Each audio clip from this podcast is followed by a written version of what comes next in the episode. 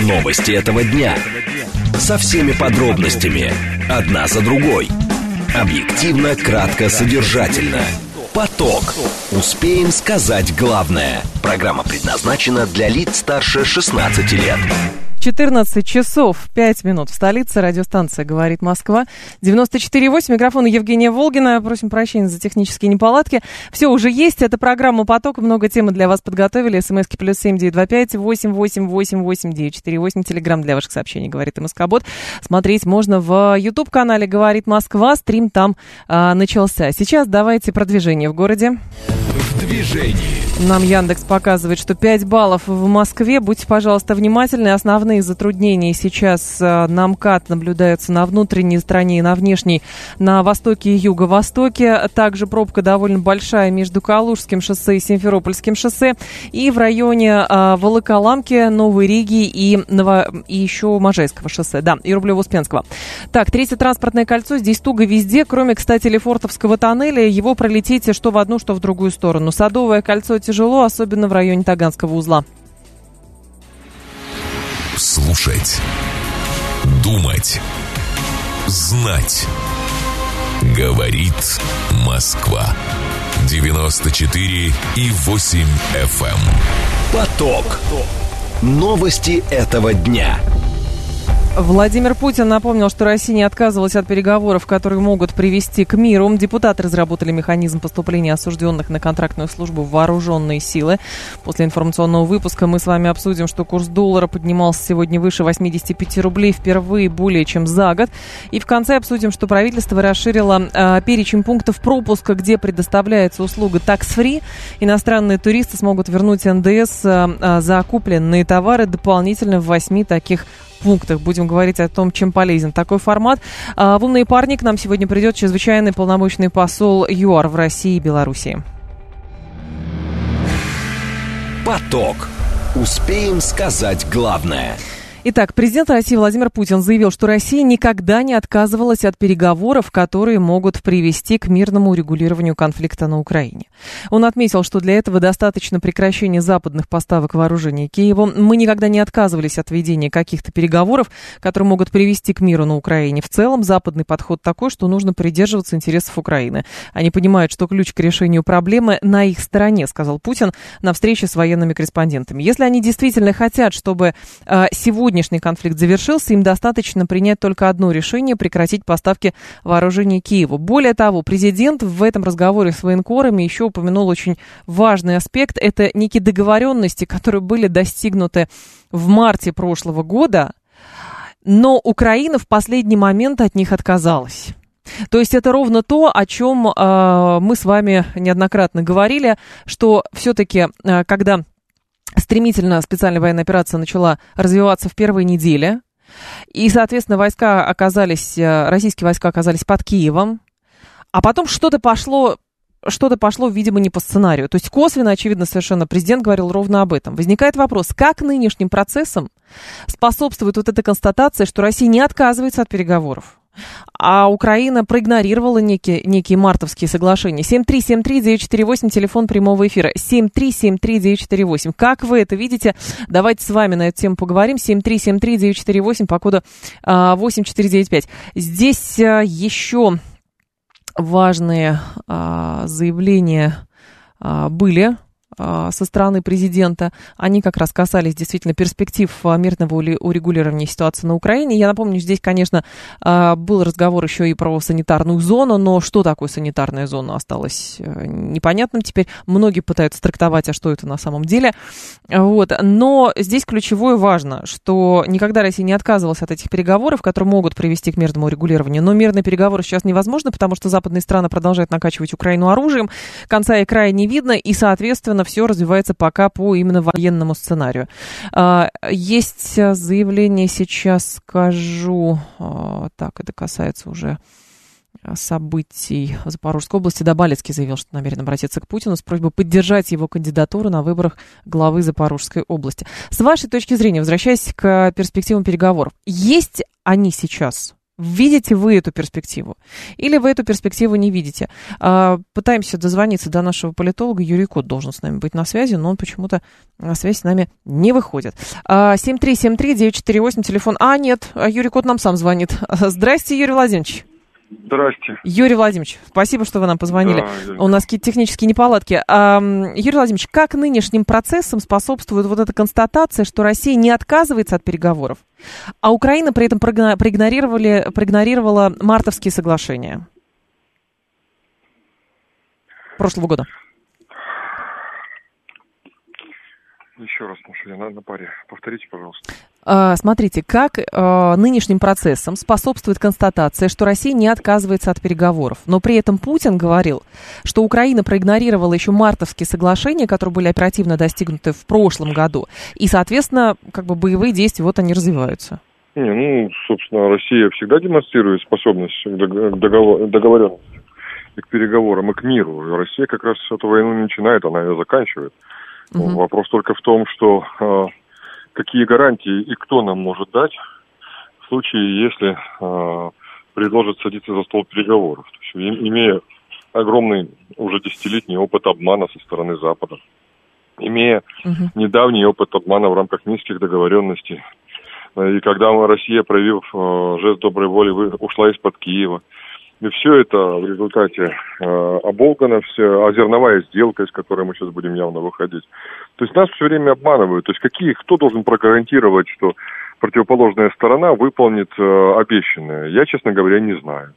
Я пока не вижу такой стороны. Поэтому да, Россия, безусловно, будет демонстрировать это. Более того, э, в международном э, праве и в э, историческом сознании останется угу. сам факт того, что действительно были в результате проведены переговоры, но вопросы с кем переговоры? Не с Зеленским же, это уже понятно, а вероятнее всего с теми э, людьми, с теми силами, которые в результате будут представлять Украину на переговорах с Россией, чтобы закрепить или капитуляцию, ну, это будет или прямая, или косвенная капитуляция после всего того, что произошло. Вот, а представители реальные, представители реального народа, живущего на Украине. А это все профанация, это все бандиты и террористы. Какие с ними могут быть переговоры? С террористами переговоров не ведут, их надо уничтожать. Юрий Владимирович, ну смотрите, если в течение восьми лет, получается, Россию обманывали с Минскими, например, соглашениями, угу. то потом а, президент сам это говорит, что мы шли на какие-то договоренности, проявили жест доброй воли, опять обманули. Это получается, мы слишком доверчивые или нет, они чрезмерно расчетливые? Не понимаю. Нет, мы не слишком доверчивые. Просто не забывайте, что когда начались все эти события, мы не совсем были к этому готовы. И мы тоже в определенном смысле выигрывали время.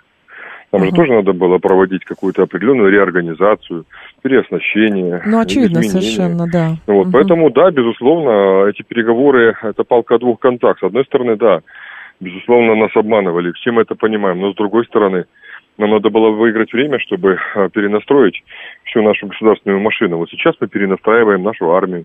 И, кстати, очень неплохо получается, судя по результатам. Угу. В данном случае, Юрий Владимирович, а та страна, я имею в виду западная, она констатирует, что несмотря на те потери, которые несут сейчас ВСУ в, в рамках вот этой попытки а, контрнаступления, это не отменит а, планов по дальнейшему снабжению Нет, Украины конечно. оружием. То получается, это какая-то бесконечная история. Они бесконечно посылают оружие, мы бесконечно эту технику перемалываем, ну, и все. Ну да, но это не бесконечная история. Во-первых, их возможности не безграничны, потому что э, это же очень серьезным бременем ложится на бюджет э, всего Запада. Это озвученные несколько сотен миллиардов, которые туда ушли на Украину, это только озвучено. Есть же еще не озвученные, да, есть еще масса нюансов. Плюс э, дорогостоящие энергоресурсы, которые в данной ситуации останавливают, э, вернее, очень серьезно осложняют производство новой там техники, новых танков, новых снарядов, потому что все намного дороже стоит. И в результате, конечно же, мы таким образом вымываем э, силы у нашего врага. Но я считаю, что в принципе неизбежно мы должны будем продемонстрировать где-то нашу ядерную мощь э, на примере кого-то. Я об этом он целую статью сегодня написал как раз по поводу uh-huh. того, что я об этом говорю уже больше года, что это неизбежно. Мы все равно должны будем вернуть Западу страх страх сгореть в ядерной пыли, в ядерном огне. Другого варианта я не вижу. Иначе мы будем обречены тоже постепенно уничтожать на этой войне лучших представителей мужского населения России. Юрий Владимирович, а есть еще а, такая точка зрения ваших коллег, что вчерашнее заявление Путина, что Россия никогда не отказывалась от переговоров для мирного регулирования по Украине, плюс еще как бы неоднозначная история с тем, а докуда все-таки надо дойти, чтобы были эти переговоры, а, как будто бы демонстрирует как раз, что Россия, в принципе, чуть ли не на заморозку конфликта э, готова, что вот на Западе должны это услышать так и что-то предложить? Нет, этого быть не может по определению. Любая заморозка сегодня для России это будет э, внутренний взрыв. То, на что, собственно говоря, делает ставку Запад. Нет, э, это все фигуры речи, это все полемика, поли, риторика международная, угу. политическая риторика, а, под которой скрываются истинные мотивы, истинные причины происходящего. Никто не собирается останавливаться или отказываться от цели. Я напомню, что изначально на западном направлении э, Россия преследует решение задачи безопасности собственной страны, собственного народа. А учитывая такую достаточно мощную демонстрацию э, намерений со стороны того же Медведева. Угу. Этот самый э, демонстрации намерений со стороны Медведева, конечно, э, мы понимаем, что и Киев будет русским, и, в принципе, э, линия, скажем так, э, как было сказано, безопасности или санитарная линия будет проходить по Львовской области. Но подождите, Юрий Владимирович, но мы же, вот смотрите, делал заявление Путин, потом Медведев, а потом Лукашенко. И получается, что надо ориентироваться в большей степени на а, тот посыл, который дает э, Медведев и Лукашенко, а не на тот посыл, который дает Путин. Ну, да, странно. все правильно. А почему странно? Это нормально совершенно. На самом деле Путин больше делает, да, а задача остальных пробивать, скажем так, открывать окна Авертона. Вот они и открывают. Mm. А Путин занимается делом и делает это очень качественно, а, стараясь минимально обезопасить русский народ, потому что он служит по-настоящему mm. верой и правдой России. Понятно. Спасибо большое, Юрий Владимирович. Я вас благодарю. А, Юрий Кот был с нами, политический эксперт, декан факультета медиакоммуникации Московского государственного института культуры. 7373948, телефон прямого эфира. Слушатель пишет, что так, э, мне кажется, что НАТО закусило у дела, ситуацию не упустят, конфликт выйдет за границу Украины. Натовцам совершенно не жаль украинцев, а украинцы, в свою очередь, не жалеют натовское оружие. Оно а, все равно поставляется бесплатно. Но оно не поставляется бесплатно, это оружие. И плюс все-таки ставить, а, вот, в общем, вровень а, железку и человеческую жизнь, это, ну, не совсем правильно, как кажется. Другое дело, что если ВСУ несут именно такие потери чисто технически, кто будет этой техникой управлять? Тоже вопрос. А, вот. А вступит ли в конфликт при, а, например, уже чрезвычайных потерях армии Украины, например, какие-то другие страны, там та же самая Польша, вот про нее пишут, это тоже большой вопрос.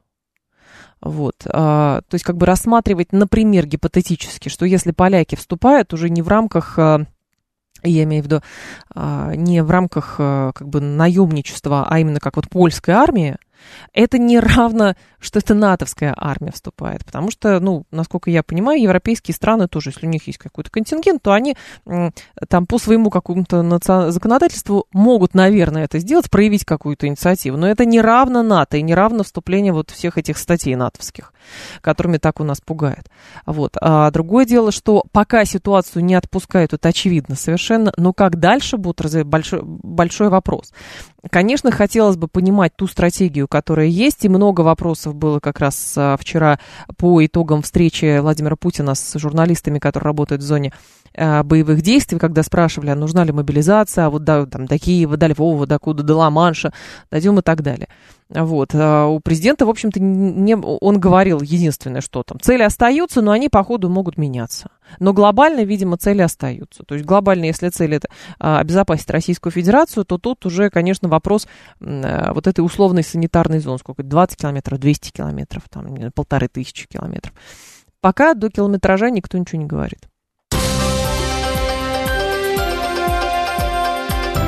Внимание! Говорит Москва. 94 и 8 FM. Эм. Поток.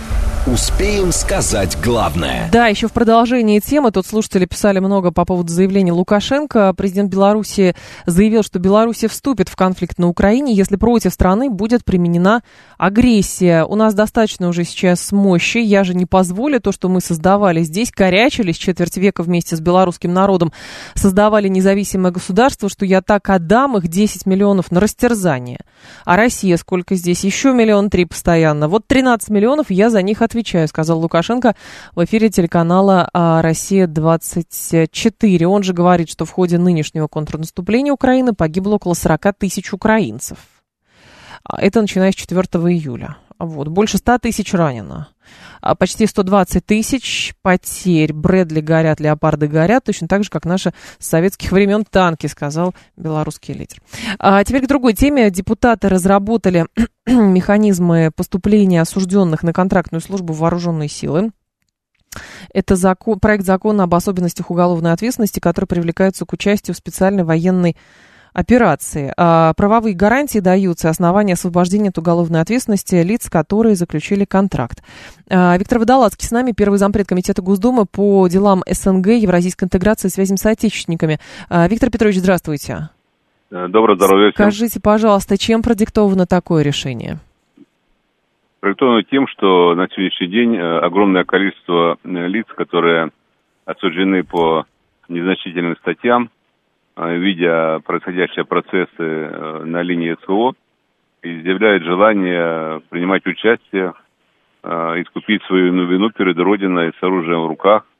И таких людей очень много – а примеры, которые уже сегодня есть, показывают о том, что эти люди очень хорошо воюют, э, умеют обращаться с оружием, и самое главное, они не отступают. Они держатся за свои позиции, идут вперед. Ну и поэтому с учетом их э, в связи с проведением специальной военной операции, вот, э, сегодня проводится работа по контракту, Поэтому, э, исходя из их желаний, мы внесли в статью 21 э, закона номер 31 о мобилизационной подготовке и мобилизации Российской Федерации именно механизм и порядок, который дает возможность Министерству обороны привлекать данных лиц по службе по контракту во время мобилизации, военного, во время военного, кажется, ситуации, перед военного положения. Ну и самое главное, здесь четко есть ограничения. Ограничения по тяжелым статьям – это измена, это преступление против половой неприкосновенности, это вопросы, связанные э, с теми статьями, которые связаны с терроризмом. То есть мы определили около 15 статей, по которым данные граждане не могут быть э, призваны по контракту на военную службу во время специальной военной операции. Виктор Петрович, только просто уточню, вы говорите, что эти люди, которые хорошо умеют обращаться с оружием и так далее, так э, в смысле, они уже находятся в зоне боевых действий, или они хотят пойти в зону боевых действий, но криминальное прошлое или подследственные действия им мешают это сделать? А, им мешают это делать, они хотят воевать, ну а те, которые на сегодняшний день э, после освобождения из мест заключения. И как раз э, те же ЧВК «Вагнер», у них была возможность э, туда пойти э, и отдать э, долг Родине, они показали свое умение э, воевать. Такие примеры я сам наблюдал, находясь угу. на Луганском направлении эти все полтора года. Виктор Петрович, а судимость с этих людей, получается, будет сниматься по истечении контракта или как? Да, да, они судимость будет сниматься, потому что они заслужат, заслужат это право по некоторые, некоторые возможно, посмертно.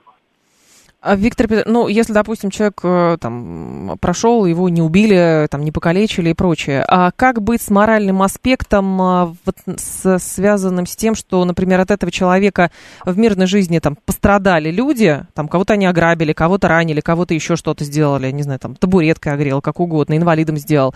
И, соответственно, то, что он как бы на фронте искупил свою вину. Вот как здесь быть? Этот моральный аспект рассматривался? Ну, мы рассматривали, мои коллеги из Комитета по обороне рассматривали все угу. варианты, все угу. сложности э, с принятием данного закона.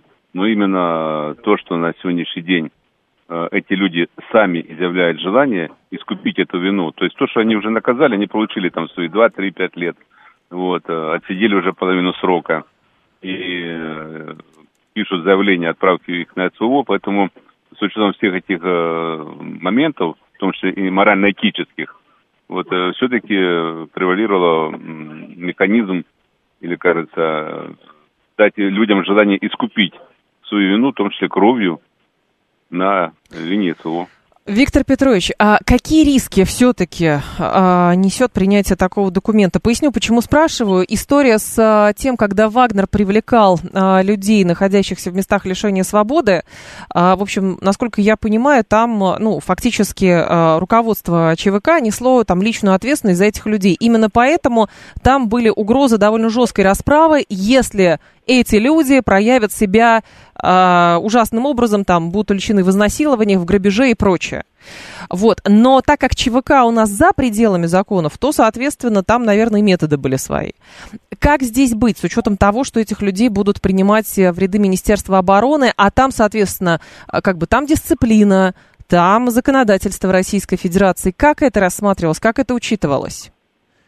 Ну, учитывая, что данные законы, в том числе изменения в данный закон да. дают э, право э, Министерству обороны разрабатывать внутриведомственные нормативно-правовые акты по заключению самого контракта. И, естественно, именно Министерство обороны и э, главное организационное милиционное управление, угу. оно разработает э, тот порядок, э, ту систему, э, в том числе и наказание тех лиц, которые, не дай бог, ну, на, нарушат э, контракт и Э, будут привлечены повторно, то срок им будет э, усилен э, за те правонарушения, которые вдруг они будут угу. там совершать. Поэтому я думаю, что с учетом того опыта, который только что вы назвали, есть и в ЧВК, и сегодня в нашем Министерстве обороны в ГАМУ есть та правоохранительная практика, которая, ну, я думаю, что оградит максимально тех лиц, которые вдруг внутри себя, как говорится, на подкорковом сознании захотят совершить еще правонарушение, понимая, что за этим последует э, более жесткое наказание в виде э, сроков, которые намного будут превышать э, те статьи, по которым сидели, там, к примеру, за э, экономическое преступление там, или за мелкие хищения. Виктор Петрович, а как оценивается? Ну, то есть там человек, например, получил 5 лет, и, соответственно, э, с него э, как? Ну, то есть день на фронте это сколько дней в тюрьме? Как это? Как, в какие форматы? Ну, такого э, нет. Сколько дней каждый день нахождения на линии СО, ага. это, это человеческая жизнь. И, естественно, у нас тоже есть потери. Поэтому человек, который изъявляет желание, он же он, нас, он, у нас не будет находиться в тылу там каких-то Э, подразделениях, которые находятся за несколько километров от э, линии соприкосновения, большинство, 99% этих лиц э, будут находиться в штурмовых отрядах. А штурмовики у нас идут э, самые первые. Поэтому э, здесь нету такого Здесь нет такого вопроса о том, что если он пробыл один день на фронте, то ему засчитывается три года там, или три дня Э, сидения в тюрьме. Такого нет механизма определения. Ну, то есть имеется в виду, что если он отслужит контракт, но при этом у него э, есть там срок в несколько лет, то, соответственно, он, получается, с него снимает эту судимость, когда он этот контракт да, отслужит? Да, да. Вне зависимости от того, сколько он будет на фронте. Полгода, три месяца? Сколько длится ну, контракт? У, у, у, у нас э, нет такого. Контракт заключается на, на проведение э, СВО. Вот когда, когда а. закончится СВО, такое угу. будет. Понятно. Спасибо большое, Виктор Петрович. Я вас благодарю. Виктор Водолацкий э, был с нами, первый зампред Комитета Госдумы по делам Содружества независимых государств, евразийской интеграции связям с соотечественниками. Давайте сейчас информационный выпуск э, послушаем, потом к вашим э, вопросам, к вашим комментариям по поводу этой темы тоже обратимся. Новости этого дня. Со всеми подробностями. Одна за другой. Объективно, кратко, содержательно. Поток. Успеем сказать главное. 14.35 в столице. Радиостанция «Говорит Москва». У микрофона Евгения Волгина. Мы с вами продолжаем. Так, наш слушатель говорит, это штрафбат, что ли? А, к вопросу, что депутаты разработали механизм поступления осужденных на контрактную службу вооруженной сил. Послушайте, ну это не называется штрафбат. Это называется как раз послабление для людей, которые находятся под следствием или осуждены, если у них есть э, желание поступить на контрактную службу в армию.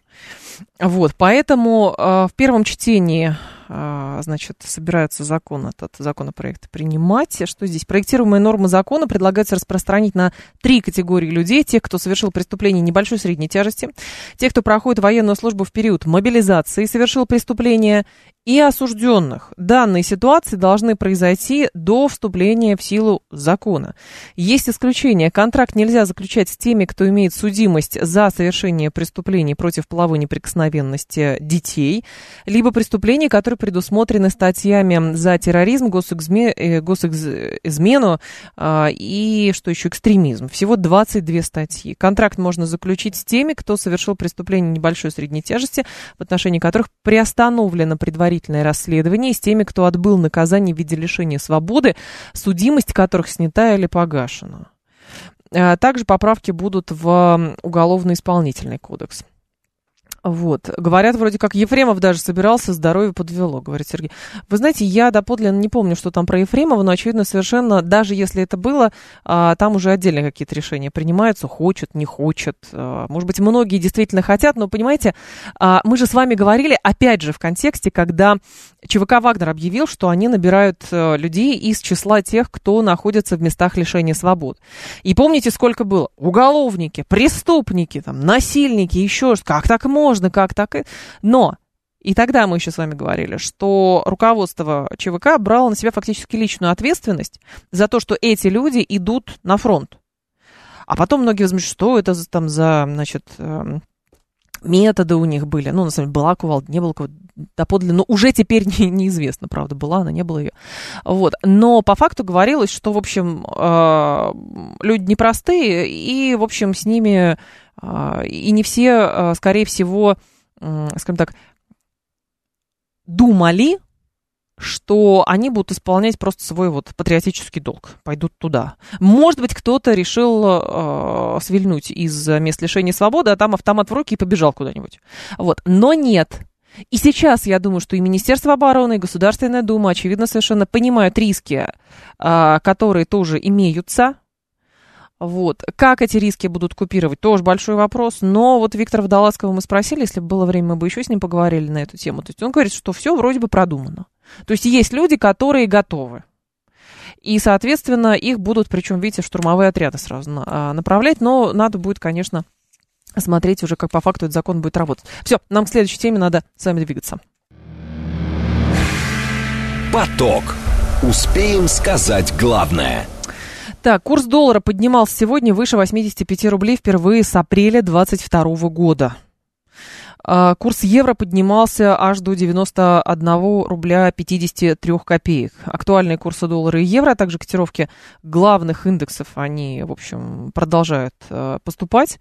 Вот. Но основной вопрос, конечно, что это такое на самом деле, что происходит. То есть опять у нас э, серьезные расчеты идут в национальной валюте, плюс у нас дефицит бюджета. Параллельно, кстати, вице-премьер Виктория Абрамченко говорил, что у нас продолжится продуктовая дефляция, то есть у нас рост цен не просто остановился, а даже падает.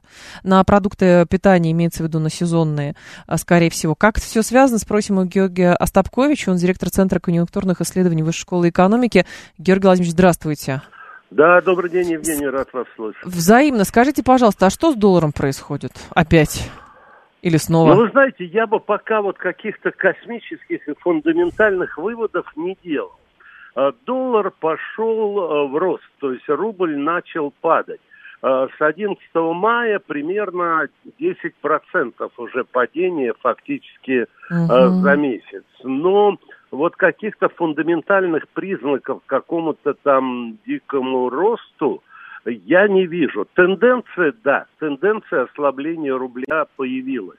Но если вы знаете, даже наверняка знаете, Центробанк недавно а, оставил ключевую ставку на месте. Да. То есть он не ждет э, никакого инфляционного всплеска.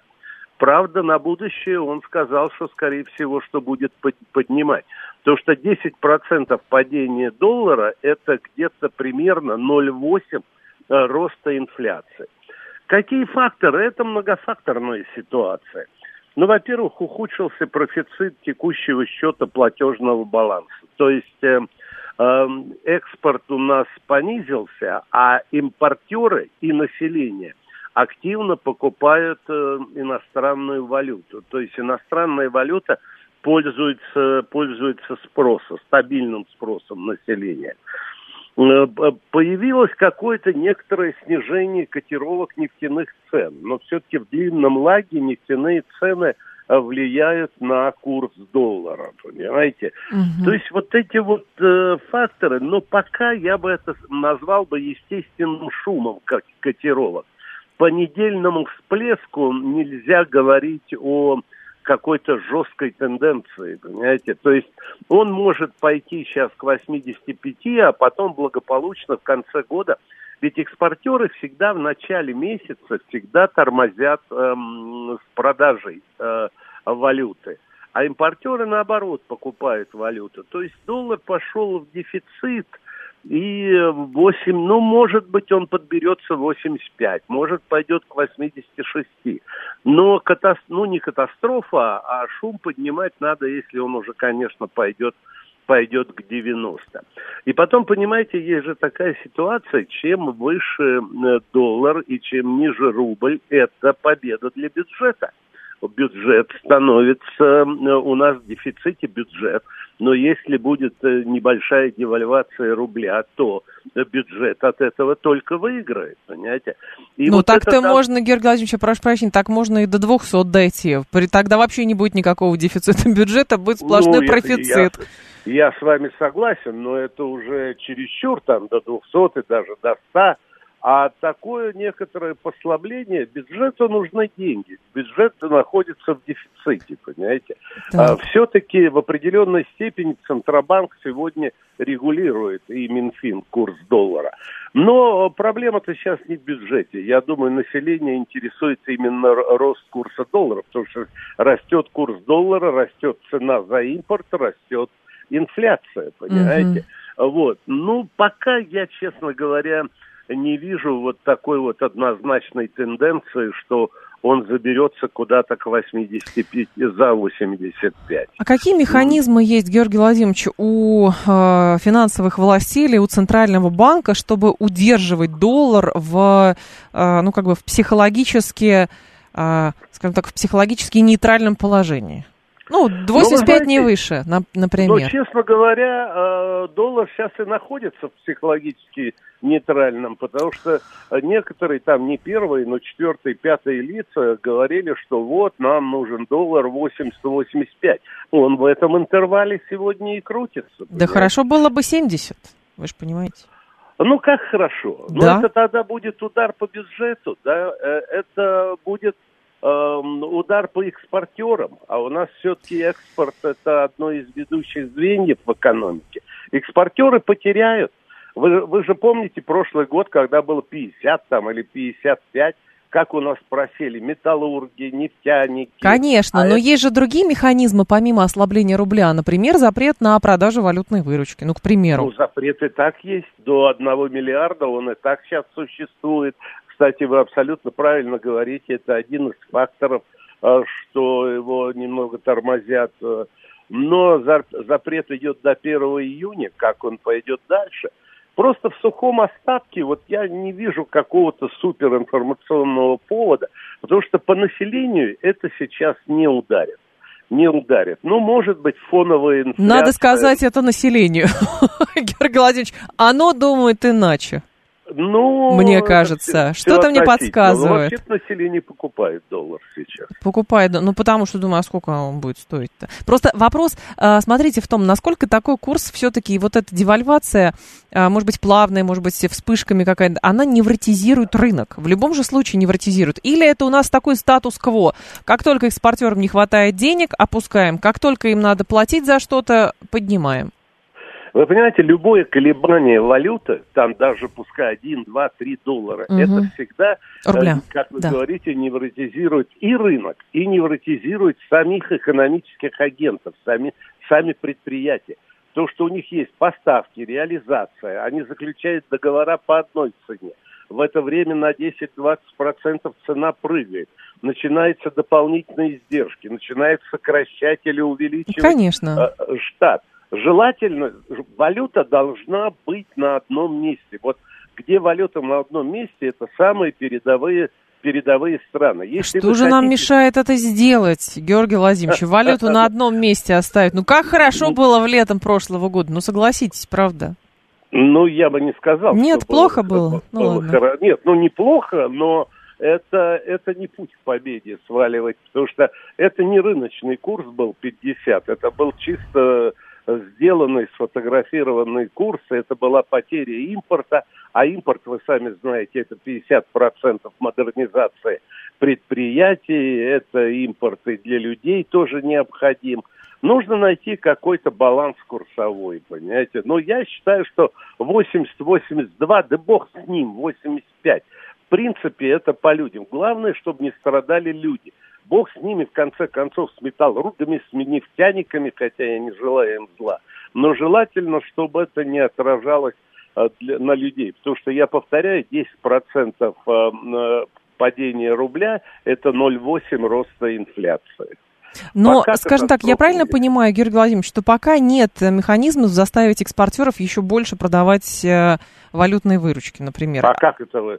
Постановление, что ли, выпишете? Ну, да, можно, но... можно, ну, как э, в СССР или еще что-нибудь. Ну, так не работает рынок цивилизованные экономические страны так не живут. Так, а Конечно... сейчас поломалось все. Ну, насколько мы знаем, Георгий Георгиевич, сколько бы мы сейчас не утверждали, что мы все равно работаем в рынке, биржа наша, это наша личная песочность теперь.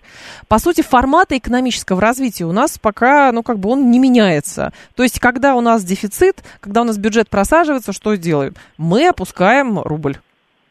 И все, и ну, всего мы делов. опускаем, и рынок опускает, и экспортеры опускают. Я бы не сказал, что у нас все поломалось. У нас нормальная рыночная экономика, понимаете? Причем это не мы так себя позиционируем, а нас ну, мировое сообщество признало страной с рыночной экономикой. Кстати, Китай до сих пор не признали страной с рыночной экономикой. Угу. Поэтому нужно просто, чтобы Минфин и Центральный банк вот э, находили, как э, Михаил Сергеевич говорит, консенсус, понимаете, и держал, и главное, чтобы не страдали люди. Я не вижу пока никакой катастрофы. Катастрофа э, это когда уже, да нет, и, и даже если за 100, это, если вы будете индексировать зарплату низкодоходному населению, то бог с ним, с этим э, долларом. А там пусть и будете... 200 будет. Да, ну, Экспортеры ну, обратно. Слушайте, ну если будет 200, ну поднимут там цены тоже самое на 200. И, и зарплату поднимут на 200. И все вы, войдут в баланс. И все войдут в баланс. Понятно. Да. Спасибо большое, Георгий Владимирович. Да, я вас благодарю. Георгий Остапкович был с нами, директор Центра конъюнктурных исследований Высшей школы экономики. А, вас курс невротизирует? Расскажите, пожалуйста. А, или все-таки нет? А, то есть, действительно, удивительная история пока происходит. С одной стороны, Абрамченко фиксирует, что у нас дефляция продуктовая. То есть, э, как бы сейчас считается, что у нас вообще самая низкая инфляция в Европе. Вот, а с другой стороны, у нас э, какие-то странные вещи с долларом происходят, а тут еще люди, конечно, куда-то и отдохнуть хотят поехать, и потом еще опасаются вот этого отсроченного как раз влияния э, падающего рубля на экономику, а в смысле на цены. Но, по сути, говорят, ну, а что сделать? Ну, пока вот такая схема, так она работает. Пусть зарабатывают, а мы получаемся, в общем, не зарабатываем. Вы понимаете, нефтяникам тоже, ну, по факту вот так, так сложилось.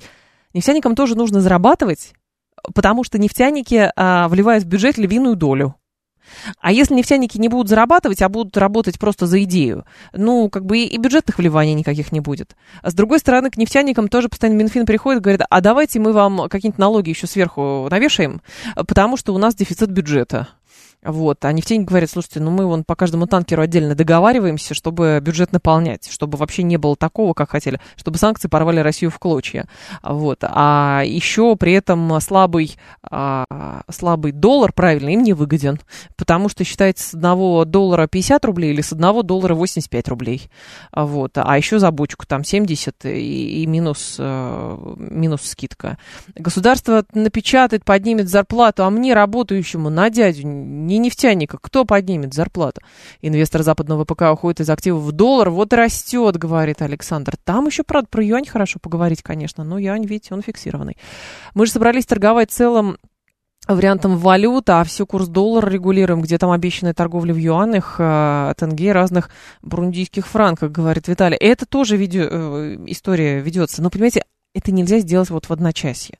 То есть вызывает вопросы, а есть ли еще какие-то механизмы наполнения бюджета, кроме как манипулировать э, долларом?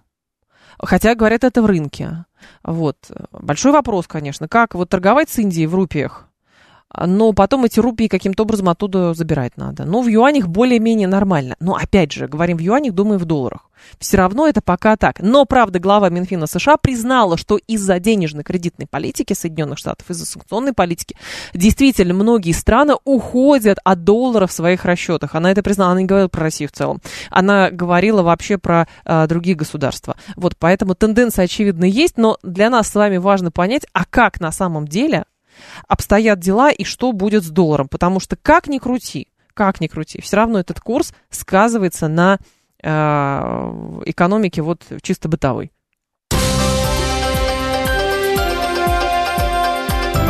Внимание!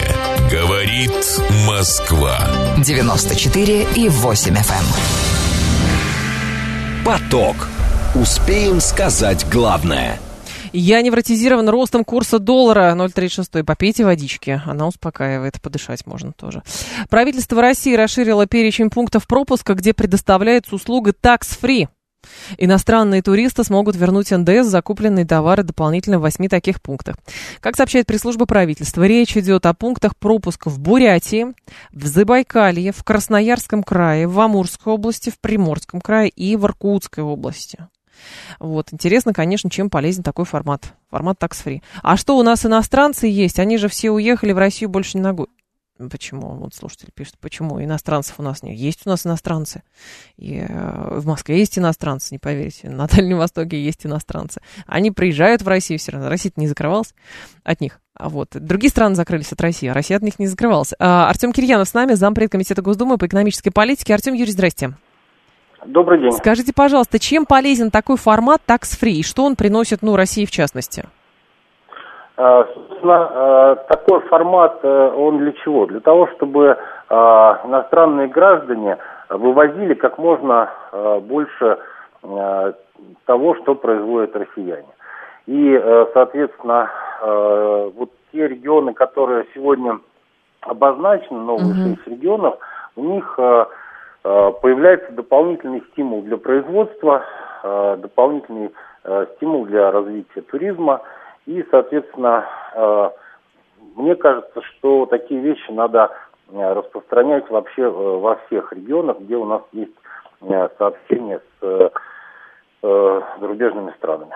Ага, но в данном случае, Артем Юрьевич, насколько я понимаю, у нас же такс-фри не так давно в целом было введено, но это касалось, по-моему, не тех товаров, которые произведены в э, России. Это в основном касалось э, товаров, которые, э, которые иностранные, они торгуются в России, за это еще так свои получали. Ну вот по бутикам люди хоти, любили ходить. Ну сейчас, сейчас вот у нас что здесь включается? И да. техника, и продукты питания, ювелирка, книги, одежда, э, народные промыслы. Это вот все, э, все, что придет в голову, сумма в 10 тысяч рублей оформляется э, такой налог. То есть, сами, сами понимаете, сейчас не про бутики идет речь, тем более в тех регионах, которые мы сегодня видим. Бурятия, Забайкальский край, Красноярск, ну какие там бутики или Благовещенск. Да, это, это про другое.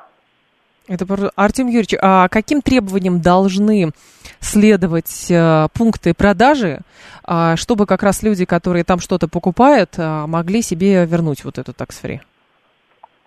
да, собственно, но какие требования? Просто надо давать чек, и этот чек, соответственно, в пунктах возврата будет принят и возврат осуществлен.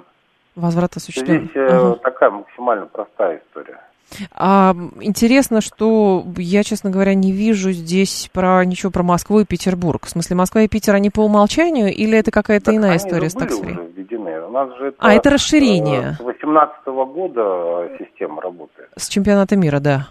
Да, да, да. Ну, то есть вот э, э это, может быть, выглядит немножечко странно в ситуации, когда э, у нас сокращается поток туристов, да, но э, сокращается он, э, например, э, из Европы, угу. поток западных туристов, а расширяется из других стран, из сопредельных государств. Э, это может быть в том числе и э, китайские туристы. Почему им не предоставлять такие же условия, как и э, европейцам в Москве? Европейцам в Москве. А есть расчет, Артем Юрьевич, какое число иностранных туристов а, может приехать как раз э, как бы вот эти вот экономические меры привлекают какое число туристов, то есть дают какую-то нет, профит? Здесь, конечно, нет прямой зависимости. Вот. Ну, то угу. есть э, я бы не сказал, что э, туристы, например, поедут э, прям специально в какие-нибудь шопинг-туры э, для того, чтобы заработать на э, именно возврате такс-фри. Это я вижу как дополнительный бонус, и вот этот бонус, да, вот раньше мы просто приезжали, что-то смотрели, э, но ничего не увозили. А так они смотрят, что какие-то вещи э, дешевле, чем у них на родине с учетом такс-фри. И, э, что называется, и нам полезно, и им приятно. То есть, в принципе, это э, скорее как оставить э, больше денег иностранцев э, на территории Российской Федерации. Вот про это. А, начальная сумма 10 тысяч рублей, да? Или это предельная сумма? Да, да, начальная. Начальная сумма. А так... Э, да, в течение одного дня на сумму не менее 10 тысяч рублей вот эти вот вещи предъявляют к оплате. Ну, просто меньше, наверное, не имеет смысла. Наверное. А, Артем Юрьевич, когда все это должно заработать? И интересно, какие еще есть меры экономического стимулирования для того, чтобы иностранцы сюда приехали? Какие вы видите? Э, вы знаете, э, вот когда начнет заработать, ну, поскольку правительство уже подписало соответствующий документ, это должно очень оперативно появиться. А вот меры экономического стимулирования Э, зарубежного туризма, они э, уже не государственные. То есть должен быть э, сервис, должны быть маршруты, должна быть инфраструктура. Это все вопросы, ну, скажем так, расширения туристического бизнеса. Угу. Сейчас у нас внутренний туризм расцветает, и мы видим, что не только на популярные направления, такие традиционно сложившиеся, где-то, что называется, ближе к воде или к горам, или в теплые регионы, но вообще по всей России а, огромный бум и э, все а, гостиницы, все а, пансионаты, санатории, uh-huh, uh-huh. дома отдыха, все забронированы. Да? А, вот здесь главное, чтобы бизнес на этом не успокаивался, а все-таки а, строил дальше и повышал уровень комфорта, уровень обслуживания, а, уровень, а, ну, скажем так, гостеприимства. Понятно. И тогда будут и иностранные туристы а, в большом количестве приезжать. Угу. Спасибо большое, Артем Юрьевич. Я вас благодарю. Артем Кирьянов был с нами, зампред комитета Госдумы по а, экономической политике. 10 тысяч рублей только в доллары не переводите, говорит Михаил. Да какая разница? Ну, сюда приезжают люди уже будут э, рублями расплачиваться. Вот. Представляете, как им классно будет, сколько они всего могут купить на 10 тысяч рублей, поменяв сколько долларов сейчас, не знаю, 100, 50, что ли, получается, да? А, считая рубль... Так, это опять про необоснованно ослабленный рубль. А, еще пишет слушатель, какой дефицит бюджета на кэшбэк по туризму выделено 50 миллиардов в первое время чумы? А у нас а, не возвращена, не возвращен туристический кэшбэк. У нас сейчас нет туристического кэшбэка. А в РСТ, например, опровергали 1 июня эту информацию. Вот. Была официальная позиция Минэконома, а она неизменна. В этом году программа не будет реализована, именно туристического кэшбэка. Так, кто-то из слушателей еще пишет, а, значит, неужели какие-то иностранцы едут... Послушайте, почему у вас такие какие-то садомазохистские абсолютно а, наклонности думать, что в Россию никакие иностранцы не поедут? Пройдитесь по Москве, попробуйте выйти из комнаты, Поверьте, это не будет ошибкой, несмотря на то, что писал Бродский. Люди, иностранцы в России есть, в Москве есть. А даже европейцы, кстати. Сама лично несколько раз видела. На Красную площадь выйти в 9-10 утра, вы увидите группы иностранных туристов, которые ходят с экскурсиями и все. А, эксперимент по такс-фри как раз в Забайкалье и в Бурятии призван... Э, не случайно эти места просто географически посмотрите, что там можно посмотреть. И почему туда иностранцы поедут. Поэтому, очевидно, совершенно не все так плохо. Новости продолжим.